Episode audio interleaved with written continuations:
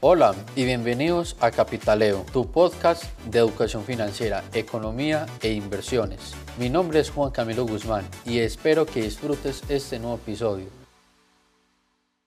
En el día de hoy vamos a hablar sobre la materia prima del oro del mercado de capitales.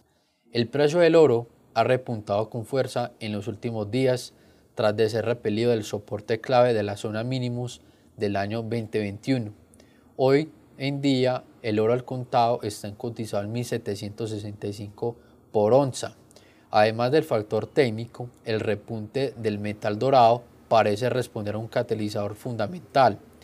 El retroceso de las tasas de interés a largo plazo en Estados Unidos como una rentabilidad del bono a 10 años que ha bajado al 1,77% al 1.65% en menos de 10 días a corto plazo.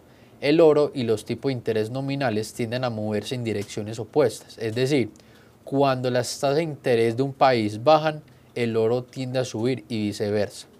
Sin embargo, la moderación de la renta fija es temporal. En las próximas semanas y meses, a medida que la recuperación económica vaya ganando terreno en los tipos de interés a largo plazo, seguirán subiendo más aún cuando la inflación empieza a aparecer en los datos macroeconómicos. En ese sentido, el dato del IPC estadounidense de marzo, que se va a publicar para la próxima semana, será clave para confirmar la tendencia ascendente de la inflación.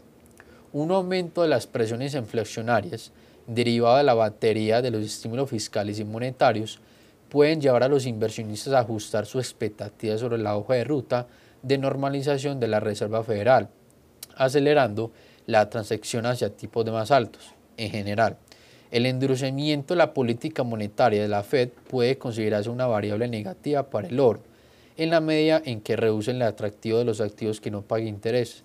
Desde el punto de vista técnico, el oro sigue acercándose a un techo importante a los 1.785 dólares por onza.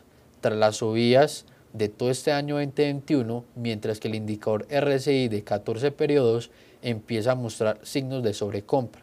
Dada la proximidad de precio a una resistencia clave y el estado de sobrecompra del metal precioso, no sería de extrañar que los vendedores tomaran el control del mercado y dieran paso a un giro bajista capaz de llevar la cotización eh, psicológico a los 1.700 o a 1.690 dólares, en extensión el mínimo de septiembre del año, del año 2021. Por otro lado, si el precio del oro contado sorprende y perfora la resistencia de los 1785, no se puede descartar que un repunte hasta los 1790, la barrera creada por el retroceso Fibonacci que está alrededor del 38,8%.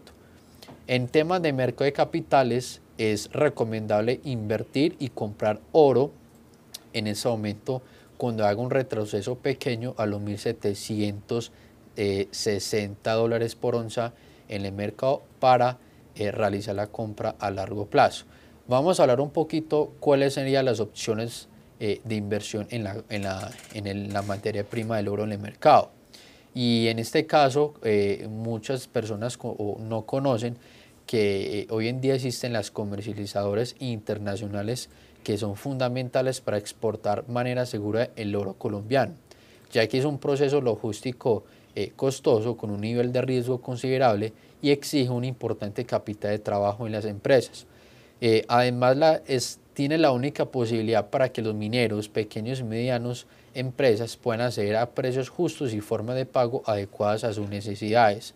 Hace 23 años, para garantizar la comercialización del oro y la plata en el exterior, de forma confiable y segura, nació en Colombia la comercializadora internacional CISGA, una compañía especializada en una fundación, análisis y refinación de comercialización de metales preciosos, de lo cual en ese momento la comercializadora de oro aquí en Colombia, internacional, la compra-venta de la materia prima, eh, garantiza la trazabilidad de los metales desde su producción hasta la venta en el exterior.